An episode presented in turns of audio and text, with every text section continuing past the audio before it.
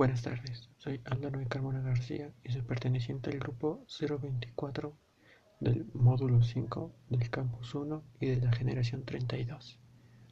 En este caso me toca exponer un argumento y defenderlo. Bueno, el principio de, mi argumento es cómo se ha integrado una ruta alimentadora de la cual provee el servicio beneficiando así a tres colonias aledañas por las cuales el autobús hace su recorrido. ¿Cuál es mi postura de defensa? A pesar de el servicio en, este, en estas tres colonias, el servicio no concesionado,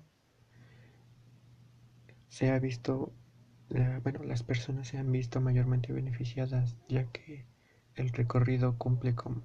varios puntos estratégicos donde muchas veces el, servicio de autobuses eh, llega a fallar, ya sea porque hay muy pocas unidades o porque llegan a llenarse a un extremo en el cual las personas no pueden abordar. El haber implementado esta ruta alimentadora ha hecho que muchas personas a lo largo de su recorrido puedan hasta un 75, de un 75 a 80% de lo que gastaría normalmente en un autobús de un recorrido menos, eh, menos largo eh,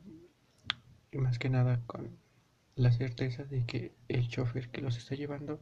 ha sido, eh, ha sido correctamente capacitado y su conducción está sujeta a toda norma o toda ley impuesta por el gobierno. Más que nada, esta es mi postura ante ese argumento, estando siempre a favor de la implementación de esta ruta por parte del gobierno de la ciudad.